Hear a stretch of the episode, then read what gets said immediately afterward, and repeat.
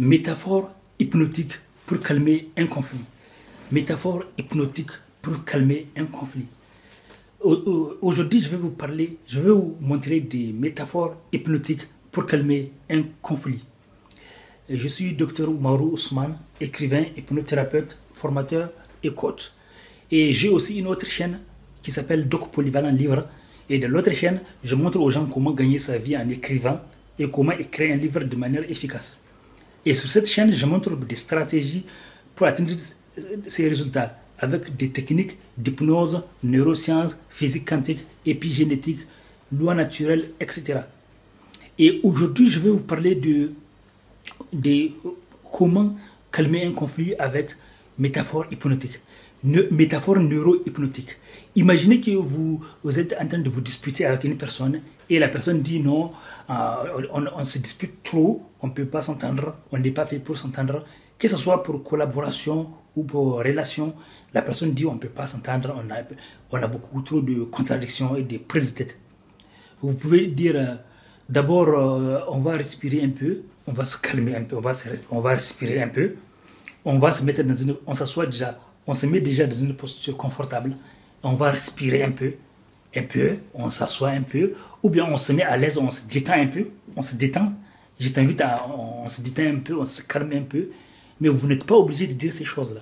Mais c'est pratique. Si vous dites, on se détend un peu, on se calme, on respire un peu doucement. Après, ça, euh, après vous dites, moi, notre histoire me fait plutôt penser à l'histoire de.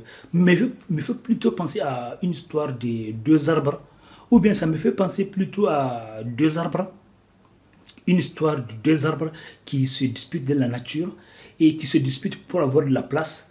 Vous savez, j'aime écrire un livre en hypnose avec la vie des arbres. Les arbres se disputent parfois pour avoir de la place, pour avoir de l'air, pour avoir du soleil, pour avoir les engrais, la meilleure place. Et parfois, les arbres, produisent aussi des toxines pour décourager les animaux qui mangent leurs feuilles. Et du coup, vous dites, moi, notre situation me fait plutôt penser à, à la situation de, deux arbres qui se disputent une place dans la forêt, qui se battent pour avoir de la place, pour imposer leurs racines.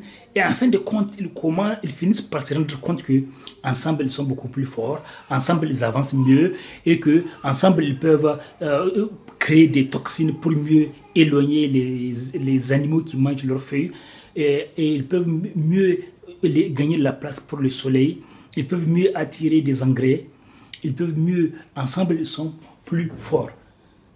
Donc, en faisant ça, ça le savoir, ça peut créer des répéter plusieurs fois. Vous pouvez poser des détails. Si la personne est kinesthésique, vous pouvez ajouter des détails kinesthésiques. J'ai expliqué dans mes livres et dans d'autres vidéos. Si la personne est visuelle, vous allez utiliser des détails sur la vue. Vous allez dire, moi je vois plutôt euh, deux arbres qui se disputent et qui, en fin de compte, ils finissent par se rendre compte que le problème est là pour les aider à mieux grandir, pour les aider à mieux se remettre en question. Parce que quand tout va bien, on ne se remet pas en question en général. On reste dans la zone de confort.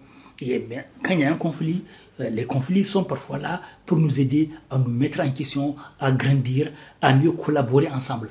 Au lieu de penser, de prendre nos conflits comme des excuses pour couper, pour ne pas avancer ensemble, pour arrêter la relation ou pour éviter des relations, mieux vaut plutôt, on peut plutôt penser à, ce sont ces messages que vous suggérez de manière subliminale. L'inconscient comprend ça.